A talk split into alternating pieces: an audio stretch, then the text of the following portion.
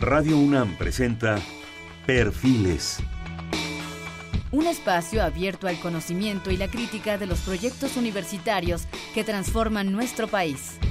Conduce Hernando Luján.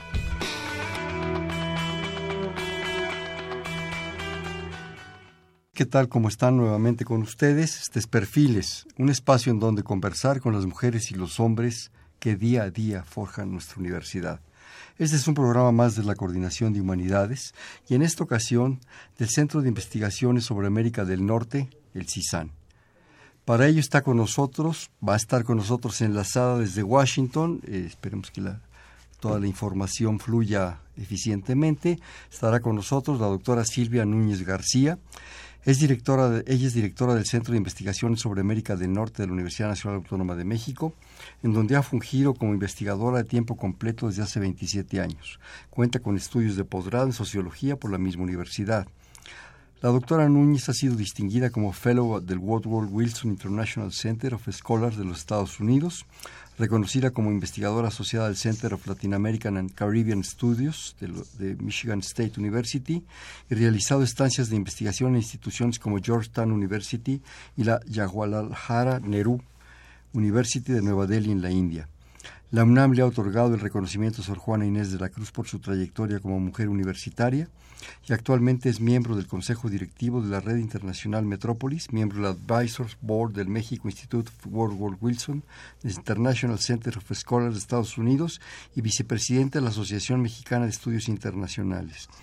La doctora Núñez ha participado también como miembro del Consejo Directivo del COMEXUS, Comisión México-Estados Unidos para Intercambio Educativo y Cultural. La doctora Núñez es catedrática de la División de Relaciones Internacionales de la Facultad de Ciencias Políticas y Sociales de la misma universidad y además cuenta con una vasta producción académica y múltiples participaciones en instituciones nacionales y extranjeras. Silvia, no sé si ya me estás escuchando. Fernando, ¿cómo estás? Buenas noches, mucho gusto desde Washington. Hola, Pascon, buenas noches. ¿Qué tal? Buenas noches, Silvia. Gracias, gracias por tu, por tu esfuerzo para este enlace, Silvia. Nos vas a, enriquecer mucho con tu, con tu visión. Este, bienvenida. Déjame leer la semblanza de la doctora Paz Consuelo Márquez Padilla, que también estará con nosotros aquí presente en el estudio.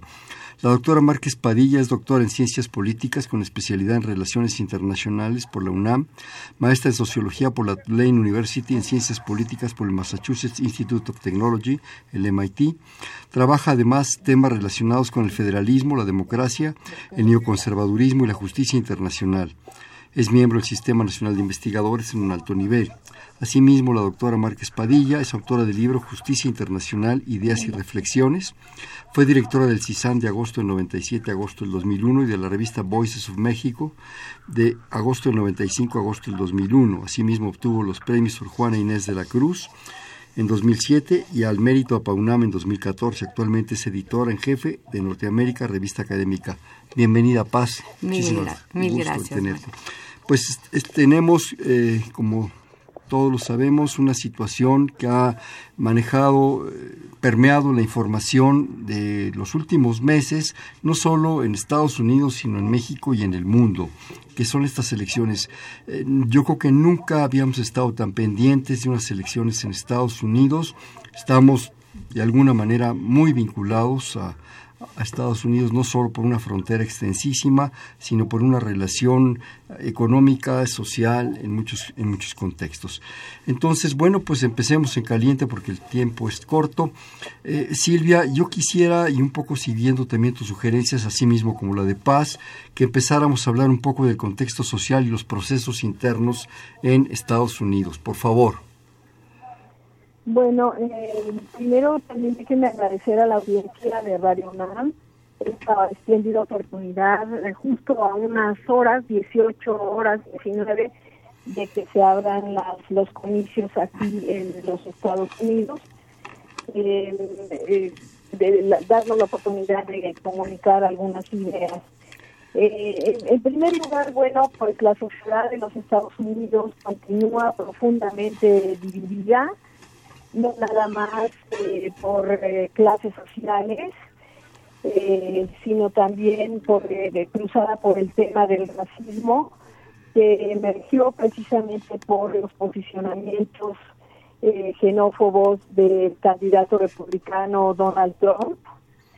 Y pues no se diga también con un componente de género que no se había dado en procesos electorales anteriores, puesto que no solo tenemos a la primera mujer que llega a este momento histórico eh, compitiendo por la presidencia, sino también por eh, la actitud misógina del candidato Donald Trump, que como todos conocemos eh, en reiteradas ocasiones pues habló de manera muy muy deleznable de, de las mujeres eh, dejando claro cuál es la, la percepción que tiene de todas nosotras. Entonces estos tres cruces de clase raza y género además de la variable religiosa que es muy importante, está gravitando en la división eh, importante, profunda de los estadounidenses eh, en dos bandos. Eh, los que apoyan a Hillary Clinton por una visión progresista y al mismo tiempo de continuidad del proyecto político, económico y social del presidente Barack Obama, quien justo ahora está en una en un meeting político en, Filadelfia, eh, apuntalando la eh, candidatura de Hillary Clinton en compañía de su esposa Michelle Obama, de, eh, de Bill Clinton y de la hija de los Clinton.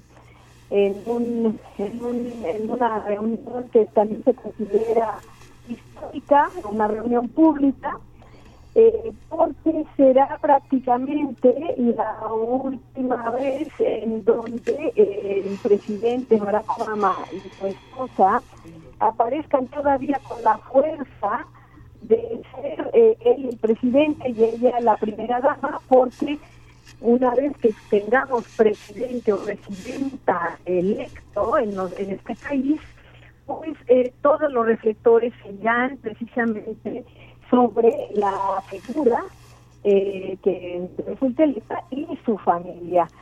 Entonces, eh, pues ese es el contexto de también de, de, estar midiendo segundo a segundo cómo están las preferencias electorales muy cerradas, sí es importante que lo mencione, eh, Clinton con 45.4% y Donald Trump con 42.2%.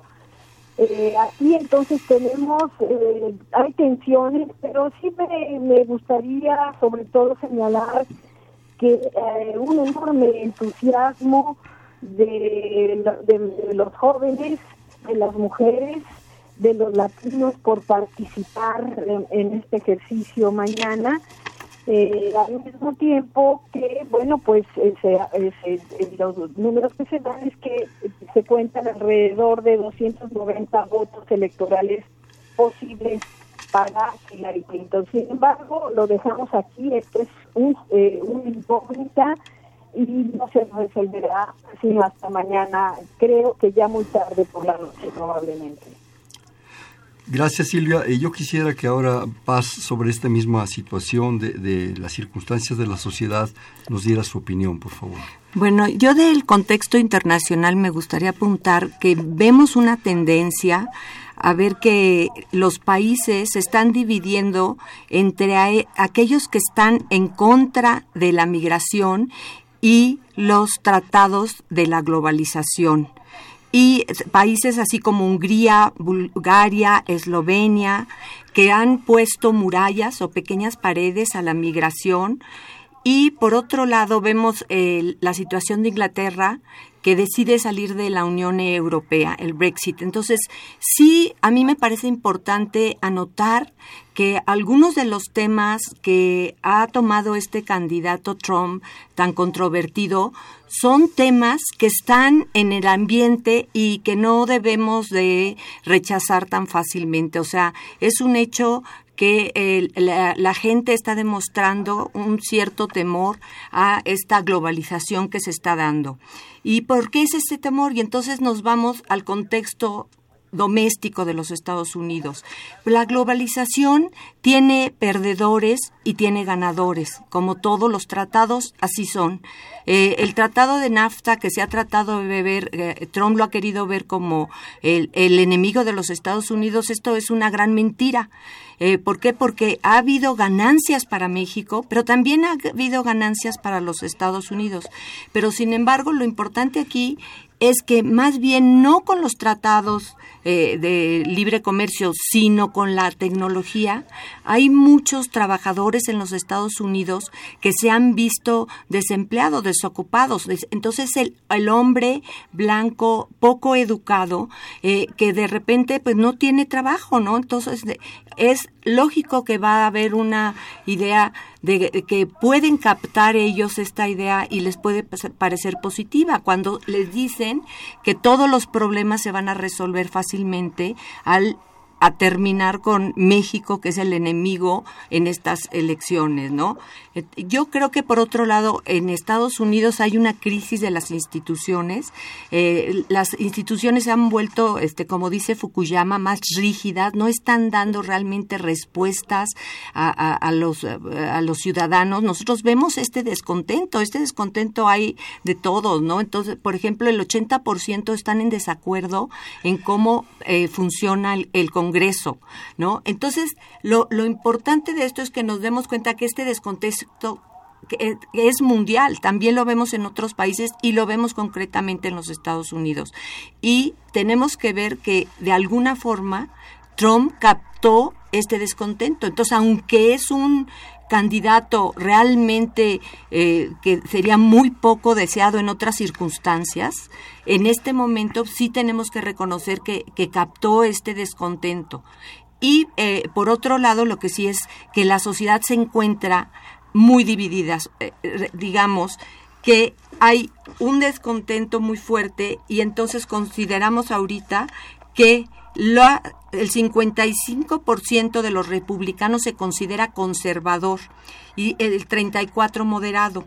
Y de los eh, demócratas, el 53% se considera liberal y el 14% conservador. Entonces, ¿qué está pasando? Que este intermedio donde se daba el consenso no está ocurriendo y lo vemos reflejado en su máxima expresión en estas elecciones.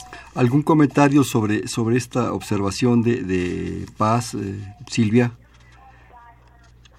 Me parece que los, la información que, que ha dado Paz con, eh, va completando el mapa eh, que, que tiene Estados Unidos en la actualidad. Ella habló de, tendencias que son globales eh, y que, bueno, cómo se perciben y cómo se viven en la vida cotidiana de los estadounidenses.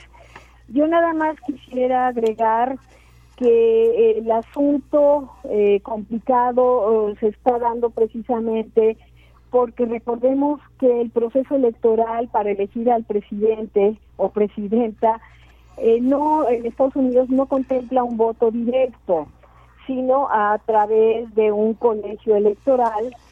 Y entonces la contienda está cerrada sobre todo por la indefinición en algunos estados que son absolutamente claves, como sería el caso de, de Pensilvania, precisamente donde está ahorita esta gran eh, eh, mitin político en Filadelfia, eh, porque empezaron a salir hace ya unos días eh, las tendencias de, de los votos en aquellos estados donde se permite que los ciudadanos eh, acudan a las urnas previa, previa a la fecha de la elección que será mañana.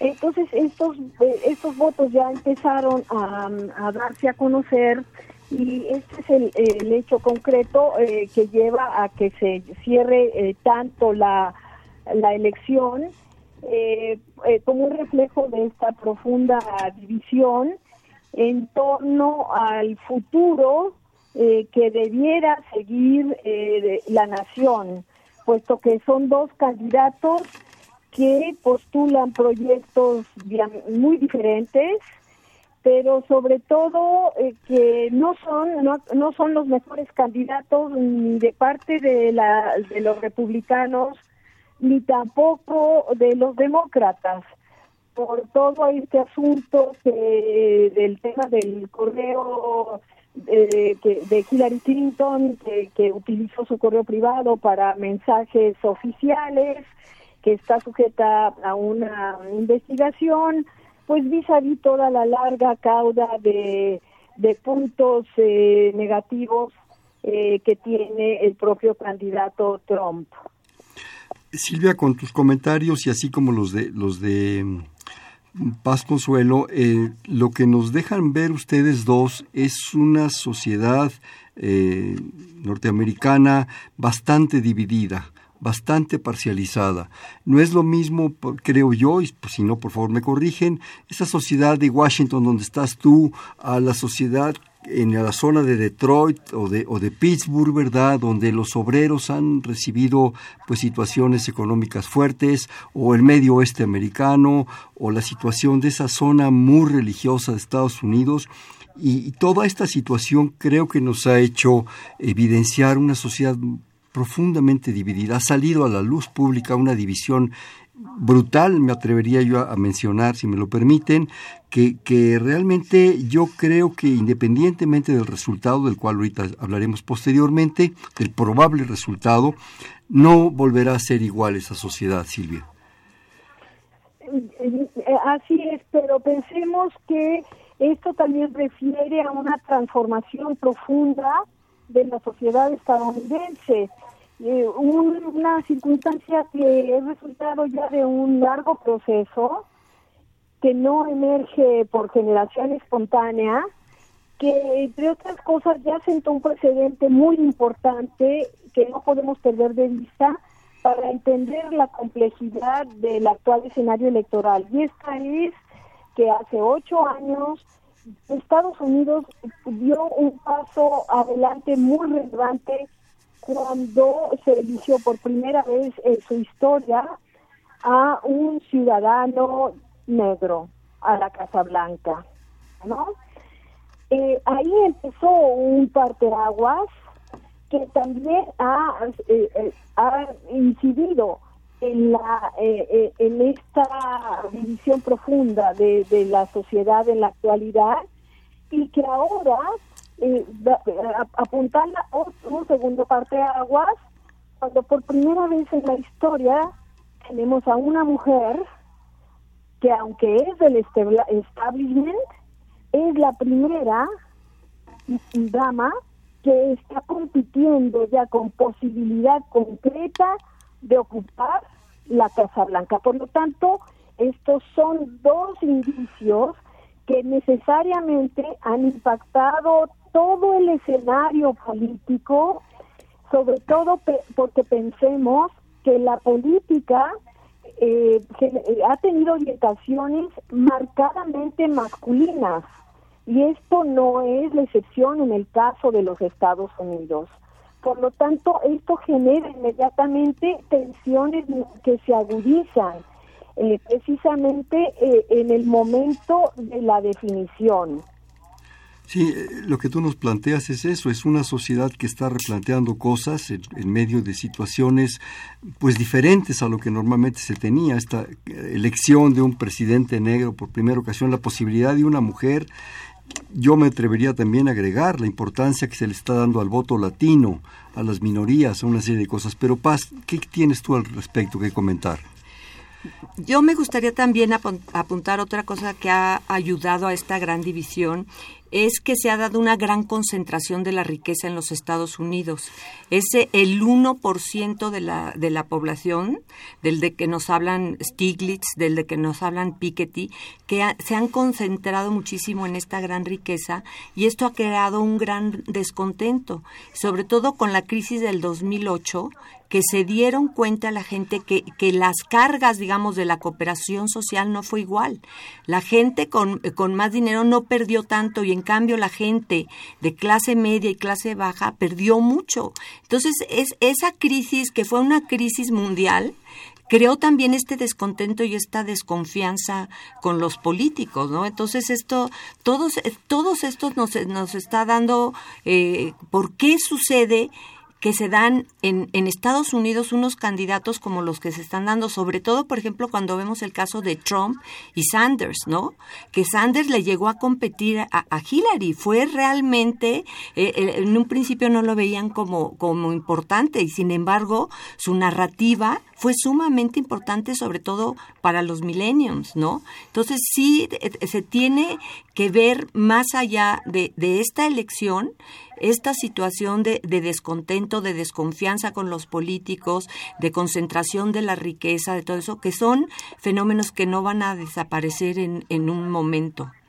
Eh, Silvia, ¿tú cómo verías un poco apoyándome en este comentario de, de paz, eh, esta propuesta de tres candidatos como eran Trump, Hillary y Sanders, y digo eran por, por, el pasado porque Sanders ya quedó de lado, pero ¿cómo, cómo surgen estos tres candidatos tan, tan disímbolos, tan diferentes, en un contexto de una sociedad que pues está cambiando, como tú nos decías? Bueno, yo me atrevería a decir que los que candidatos disímbolos diferentes en realidad fueron Donald Trump y Bernie Sanders eh, Hillary Clinton ya había corrido, había intentado llegar a, la, a, ser la candidata del Partido Demócrata, eh, precisamente con Barack, eh, Barack Obama, pero ella es una mujer que tiene una larga trayectoria dentro del establishment político. Por lo tanto, ella lo que está, eh, el ingrediente nuevo que le, que incorpora en esta ocasión es que ahora sí lo logra y está contendiendo por la Casa Blanca, pero los dos eh, bueno, precandidatos, porque eran entonces precandidatos, Bernie Sanders nunca llega a ser candidato, que, que, eh, que se postularon con un proyecto realmente eh, alternativo, pretendiendo ser un proyecto muy crítico, cada uno llevado por distintas, distintas líneas, eh, ah, fueron Bernie Sanders, que proponía un modelo socialdemócrata al estilo de los países escandinavos, y Donald Trump, que es una mezcla de muchas cosas, eh, le limitaría a decir que rompe con toda la tradición del propio partido republicano, eh, que era un, partido que solía defender los tratados de libre comercio, eh, muy identificado con eh, los grandes intereses, los intereses de las corporaciones, en contraste con eh, el Partido Demócrata, identificado con los sectores de clase media de clase trabajadora, y que en el caso ahora del republicano, su candidato Donald Trump, ha apelado a las condiciones de dificultad económica, eh, y de exclusión que tienen sobre todo los eh, trabajadores eh, los trabajadores blancos. Se hablaba se habla mucho de la pobreza en Estados Unidos pero generalmente se analiza esta a partir de cómo sufren las minorías el impacto de este tipo de exclusión. Pero no se, habían emergido los blancos pobres que también existen en este país desde, desde siempre, los cuales no aparecían en, en, el debate político como lo han hecho ahora, gracias a que esos son precisamente a los que ha apelado la campaña de Donald Trump. Eh, Silvia y Paz, ¿ustedes creen que a partir de esta elección específicamente que, que, está moviendo muchas cosas, los dos partidos, los dos grandes partidos, el republicano y el demócrata, eh, van a cambiar, se van a mover, se verán en, en la necesidad de mover y de cambiar muchas cosas? Yo, eh, sí, desde luego que aquí se representa lo que decía yo, hay, una rigidez y la, los, la gente, el ciudadano medio norteamericano no se siente representado en los partidos, no se siente ni en, ni en el demócrata ni el, el republicano, por eso el mayor número es de independientes, que es ahorita el que juega un papel fundamental para ver quién es el, el que va a ganar. Eh, por un lado, vemos eh, que el Partido Republicano en esta elección eh, la élite no ha apoyado al, al candidato porque eh, en su conjunto le ha costado mucho trabajo, porque precisamente por, eh, por todos estos, porque ha ofendido a los musulmanes, a los latinos, a los mexicanos en concreto, a las mujeres. Entonces no, no pueden estar realmente apoyando esto porque se dan cuenta que esto tiene consecuencias. Es muy extraño porque fíjate que en las elecciones eh, pasadas, en las elecciones del, del, del 2012, eh, cuando estaba Mitt Romney, eh, realmente parecía que los republicanos iba, habían aprendido la elección, que era que la demografía del país ha cambiado y que tienen que tener el apoyo de las minorías. O sea, Obama gana porque tiene un apoyo de los jóvenes, de los gays, de los afroamericanos, de los latinos, de los asiáticos, de las mujeres, ¿no? Y, y entonces dieron cuenta los republicanos que por la contienda y por el movimiento del Tea Party se habían ido muy, te, habían tenido un discurso muy conservador y muy en contra de, de los latinos y pensaban que esta vez iba a haber una estrategia diferente. Pero ¿qué sucede?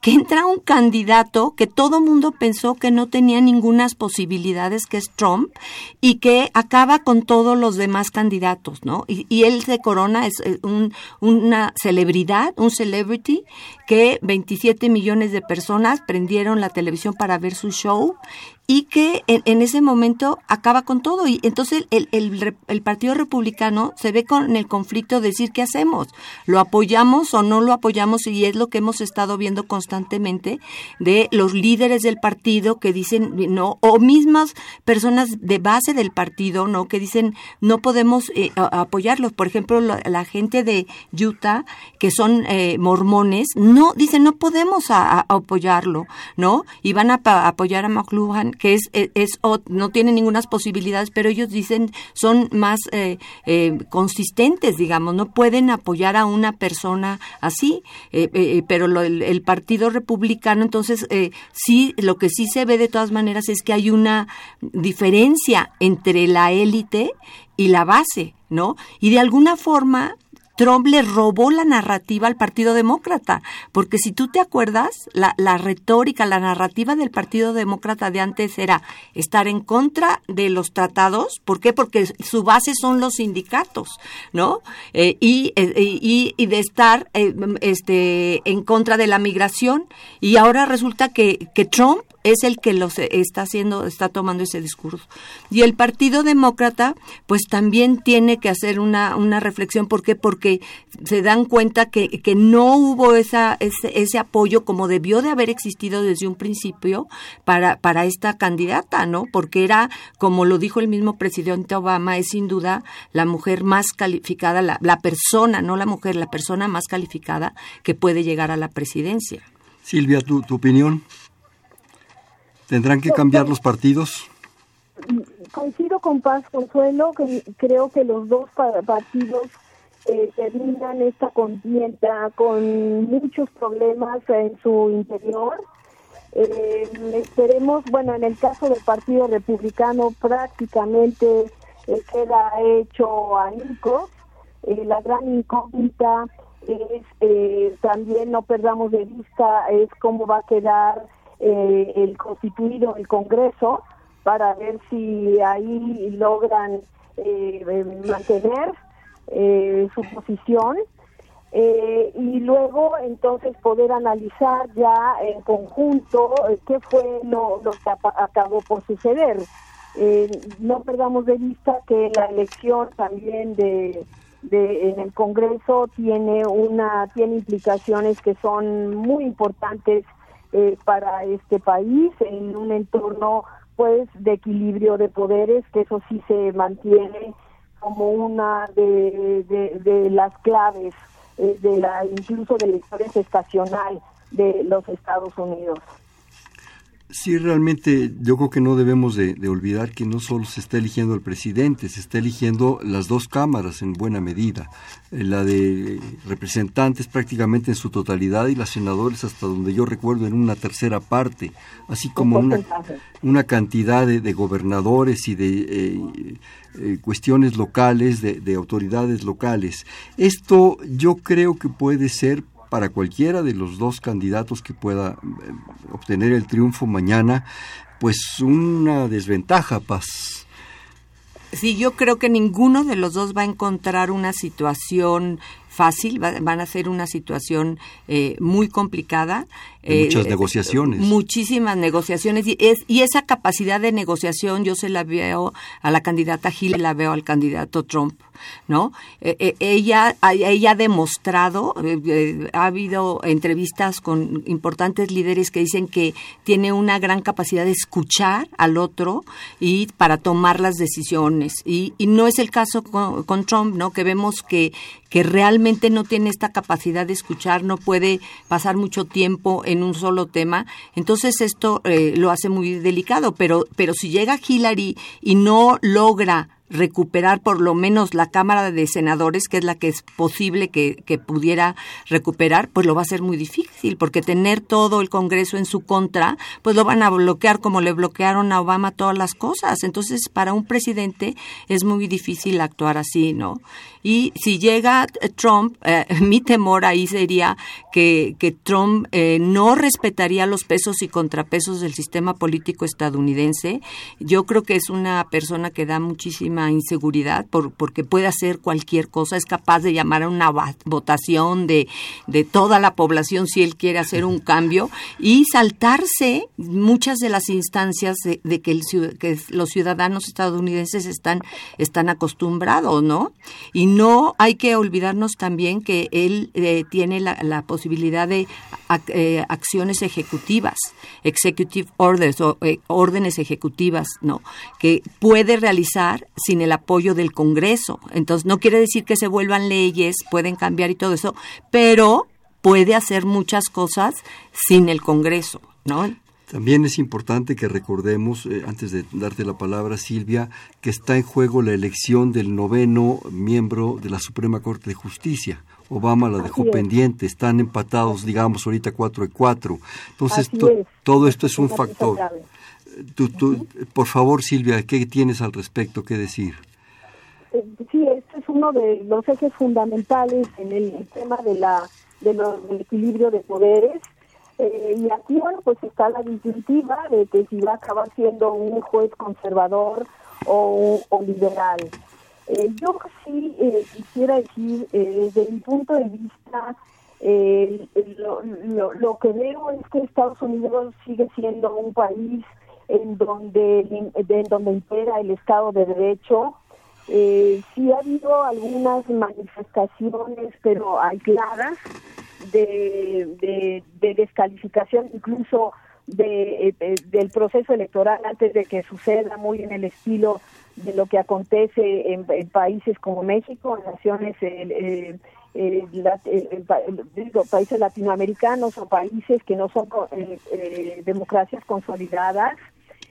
esto también resulta ser algo pues bastante bastante nuevo eh, pero aquí desde Washington, eh, en realidad este es un asunto al que no no se le ha, no lo han magnificado, es, es un tema más en medio de, muchos otros, pero no un tema que esté generando temor, eh, tensiones. Sí se está poniendo atención en, en torno a la posibilidad eh, por ahí hoy se discutió en este grupo de observadores que, estamos trabajando como, eh, como, para observar la elección aquí, eh, de, la posibilidad de que hubiera una especie de un ataque cibernético que afectara, digamos, la contabilidad del sistema de cómputo, ¿no? Pero esto es una mera especulación yo creo que eh, este este proceso es tan atípico que es muy difícil emitir opiniones más allá, porque para mí la clave van a ser varias cosas. Uno, ¿cuál, cuál es el número de ciudadanos que van a emitir su voto? Si este número es inferior o superior al, a, los que votaron en la primera y en la segunda eh, elección, la reelección del presidente Obama. ¿Cómo votan los afroamericanos? Eh, y en el voto latino ya se sabe que predominantemente está apuntalando a la candidata eh, demócrata, a Hillary Clinton pero hay todavía muchas dudas eh, de cómo van a emitir su voto también los millennials. Se menciona aquí que una de las cuestiones que podría eh, inclinar la balanza hacia Donald Trump es precisamente que algunos de estos millennials decidieran votar eh, por el, tercer candidato que también están apareciendo cuatro eh, candidatos en la boleta y que este tercer candidato le quitara, eh, le robara votos a Hillary Clinton y entonces eso favoreciera a, a, Donald Trump. Entonces, el escenario por eso es tan complicado como para determinar y también los estadounidenses ya no están de acuerdo con sus partidos políticos. Yo creo que tenemos que ver los números y entonces poder eh, eh, reflexionar en qué fue exactamente lo que sucedió y cuál entonces ha sido el sentir de los estadounidenses. Si hubiera niveles muy bajos de participación, pues yo diría, bueno, pues es que efectivamente eh, los ciudadanos ya no, no apoya ni a uno ni a otro partido, pero también existe la posibilidad del voto de castigo. Entonces, las lecturas de este proceso son múltiples y por lo tanto lo que lo caracteriza es la complejidad y la incertidumbre. Yo quisiera que me permitieran rápidamente nada más hacer una identificación de estación. Este es Perfiles, un espacio en donde conversar con las mujeres y los hombres que día a día forjan nuestra universidad. Es un programa en la Coordinación de Humanidades de la Universidad Nacional Autónoma de México. Específicamente estamos eh, platicando con dos investigadoras, la doctora Silvia Núñez García y la doctora Paz Consuelo Márquez Padilla, del Centro de Investigaciones sobre América del Norte, el CISAN. Estamos en el 5536 8989 repito, 55 36 89 89. No quisiera, Humberto, hacer corte, vámonos para aprovechar la información. Paz, eh, ¿algún otro comentario que hacer sobre esto que dijo Silvia?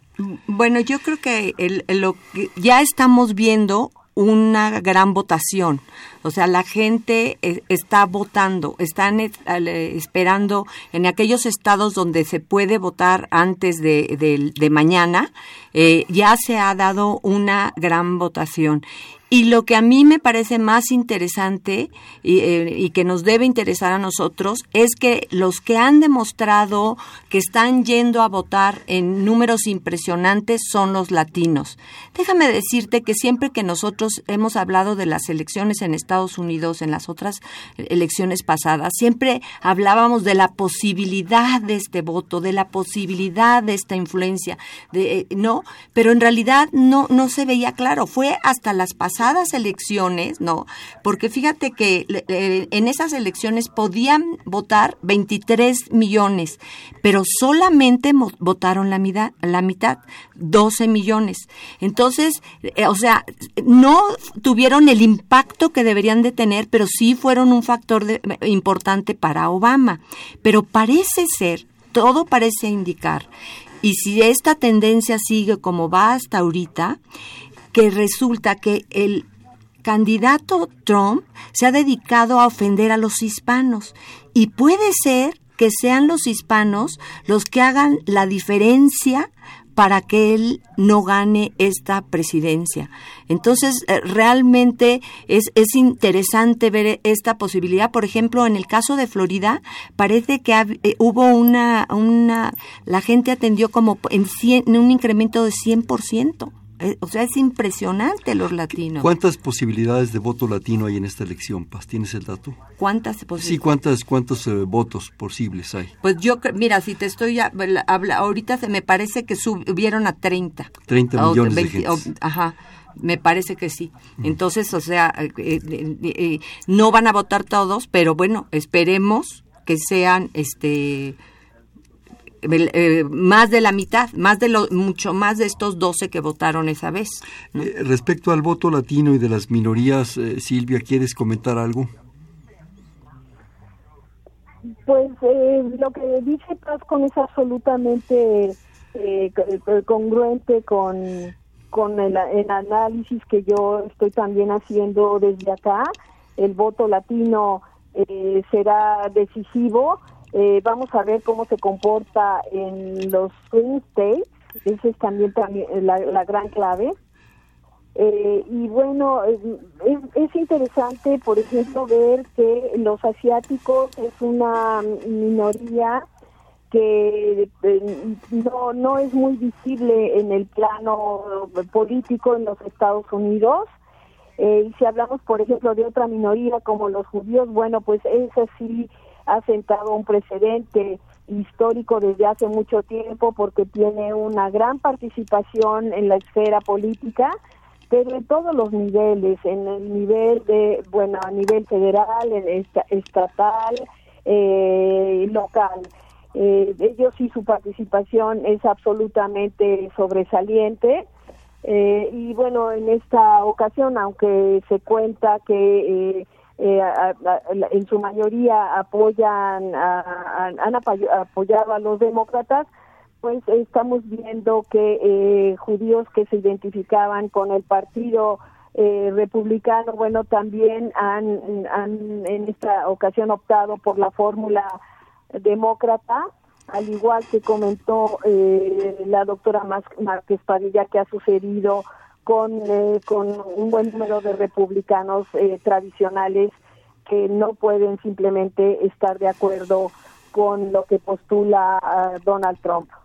Yo quisiera que me, nos hicieran favor de comentar su visión, su percepción del impacto que en esta ocasión, de hecho, de en, la, en, la, elección de, de, Barack Obama, en la primera y en la segunda, lo tuvimos, pero los medios de comunicación creo que han sido fundamentales en esta ocasión, han sido vitales. Antes, bueno, pues nos enterábamos de cosas muy, por cuestiones muy formales, los periódicos, la televisión, pero ahora con estos nuevos medios de comunicación que especialmente los jóvenes dominan, eh, pues es impactante.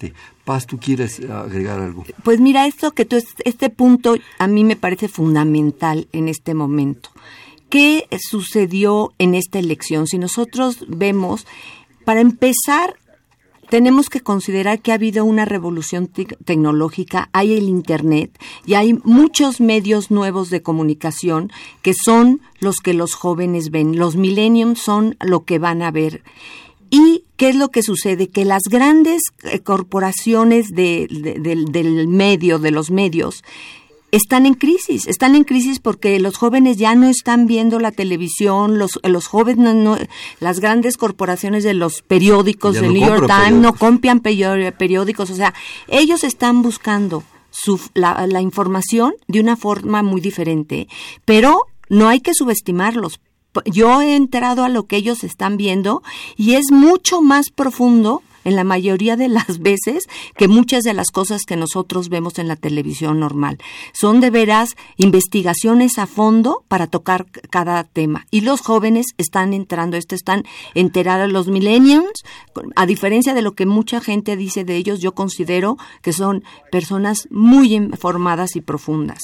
Y resulta que al darse cuenta los periódicos que estaban en esta crisis, vieron en la elección un potencial reality show de maravilla. Entonces empezaron a, darle importancia a todo lo negativo que decía Trump. ¿Por qué? Porque si dice algo positivo, eso no es noticia para la televisión ni es noticia para el periódico. Entonces, en realidad, los medios lograron, le dieron fuerza a Trump y no hicieron su tarea de investigación que debían hacer un, un periodista. ¿Cuál es su tarea? Su tarea es investigar para ver si lo que está diciendo es verdadero o es falso y si no, exponerlo, exponer que están diciendo una mentira. Pero en este caso simplemente estaban en esta competencia por a ver quién sacaba la noticia más negativa. Y Trump los estaba usando. ¿Por qué? Porque Trump es el, mago de la televisión, él es el mago de la reality show y él sabía que no importaba que hablaran mal o hablaran bien de él,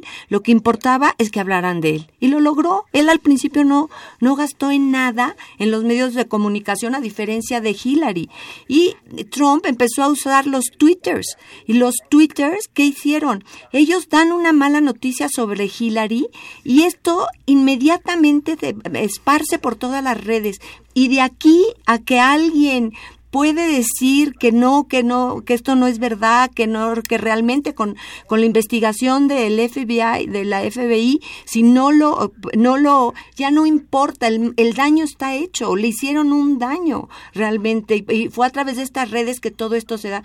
Uno mismo de la campaña, el mero mero de la campaña de Trump dijo eso, el daño está hecho, ¿no? ¿Por qué? Porque a través de Twitter tú sacas esta idea, dices que, que, que, a la, que se está pensando en una investigación, en un impeachment de ella, en, una criminalización, y todo mundo lo cree, y eso, eso es lo peligroso de esto, ¿no? Ya sembraste la duda. Ya se sembró la duda y no, y no lo puedes, ya cuando se rectifique ya es demasiado tarde, ¿no?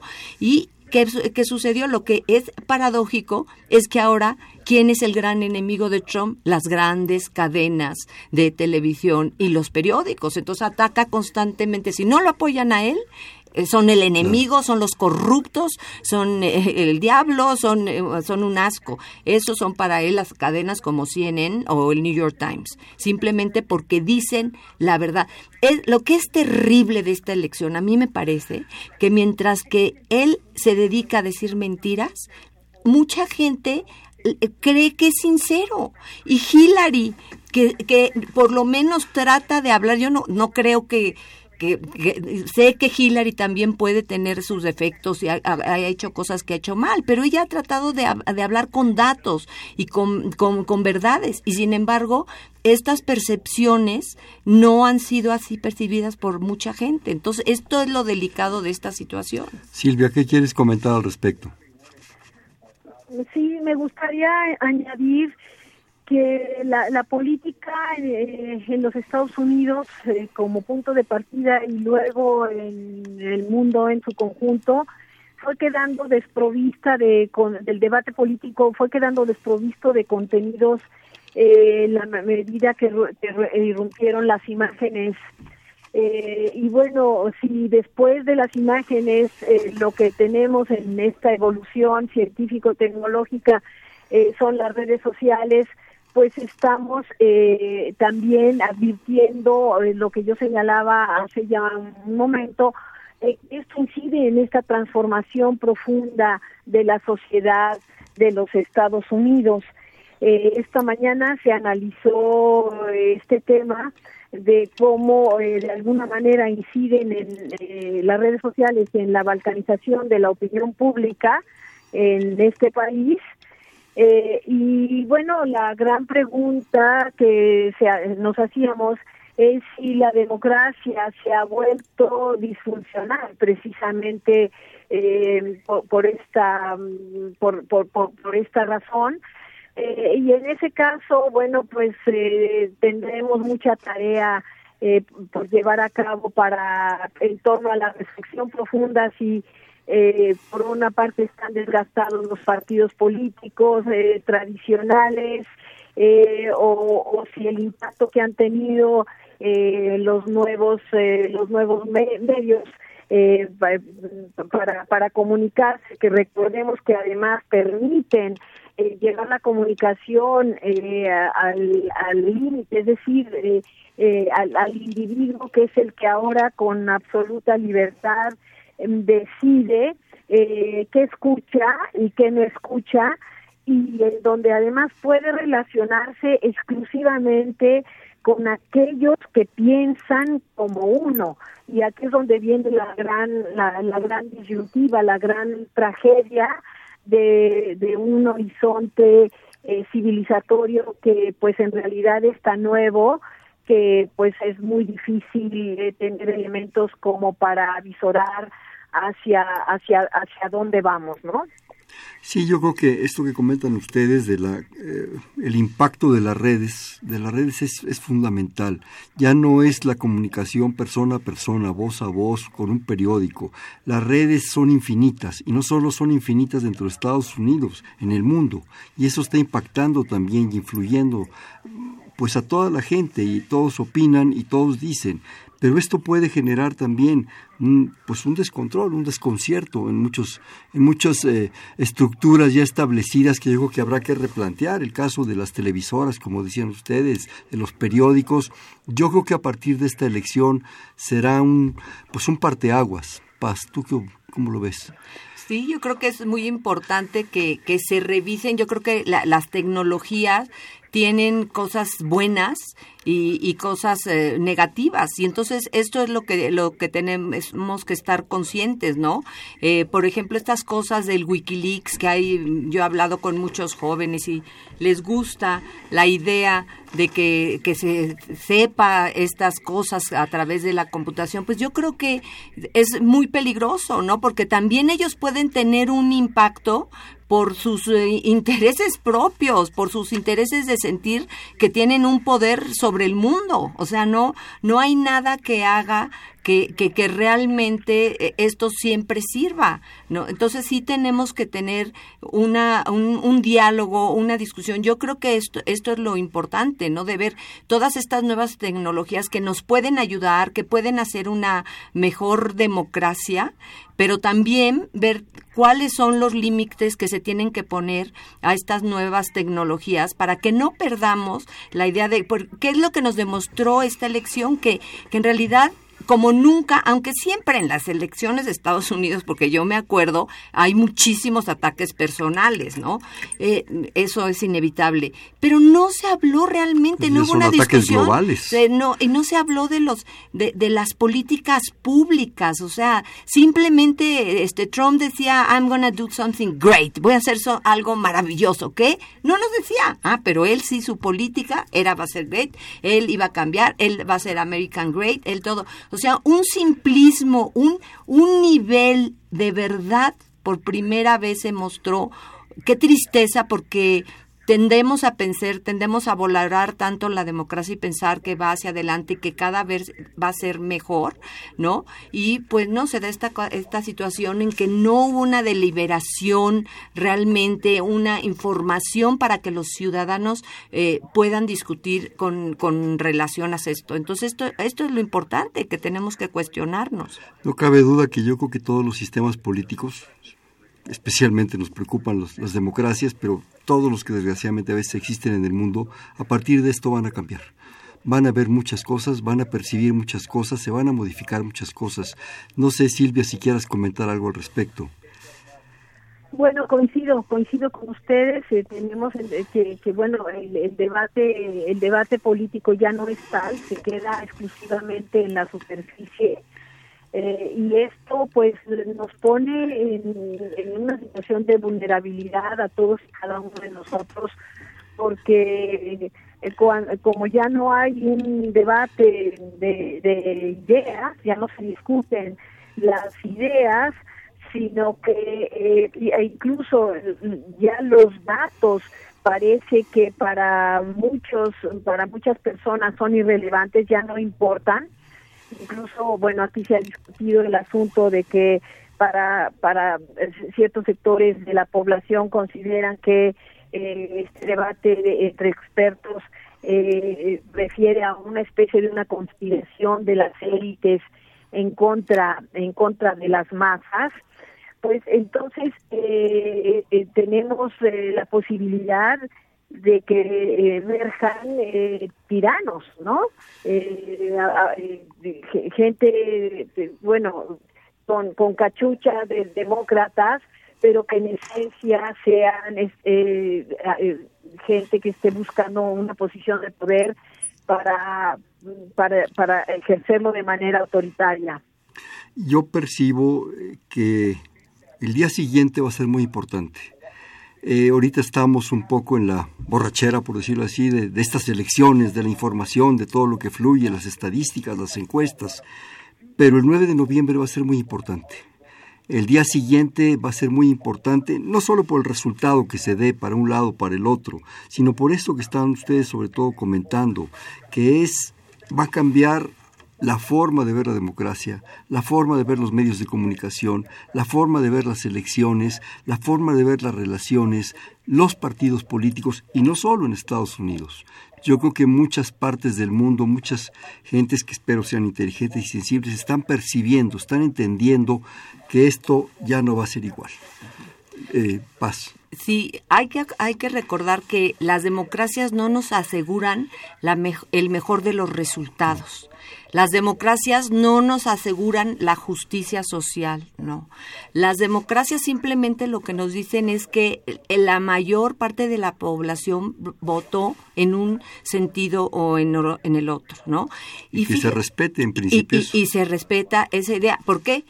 ¿Por qué respetamos eso? Bueno, pues porque es el malo, el menos malo de los sistemas que, que existe, ¿no? Pero no quiere decir que es la mejor, el mejor resultado, ¿no? Que, que eso es lo delicado, o sea, el que, el que pueda una persona como, como, como Trump llegar, yo creo que los padres fundadores de Estados Unidos, Jay Hamilton y, Madison, estarían impresionados porque ellos trataron de crear una arquitectura institucional para que no pudiera llegar alguien, un demagogo, y que manipurara a las masas.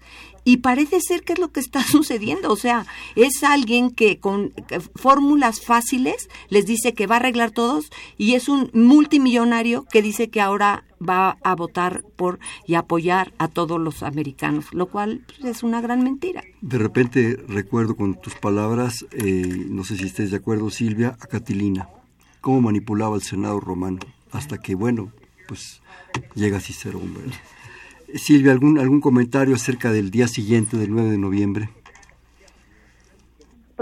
Pues para concluir, primero agradecerles esta oportunidad de interactuar.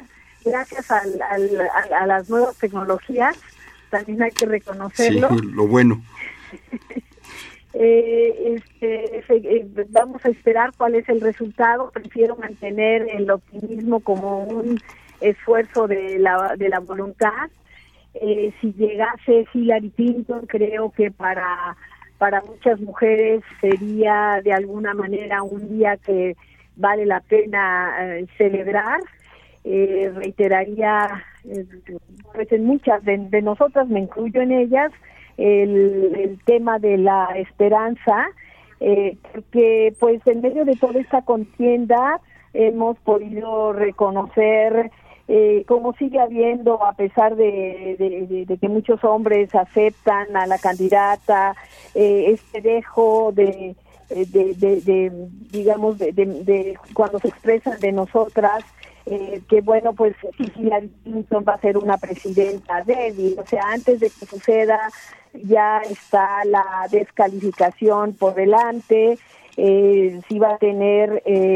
Eh, eh, el carácter y las capacidades, pero bueno, nosotras somos corredoras de fondo, eh, eh, conocemos muy bien cómo, cómo opera la masculinidad.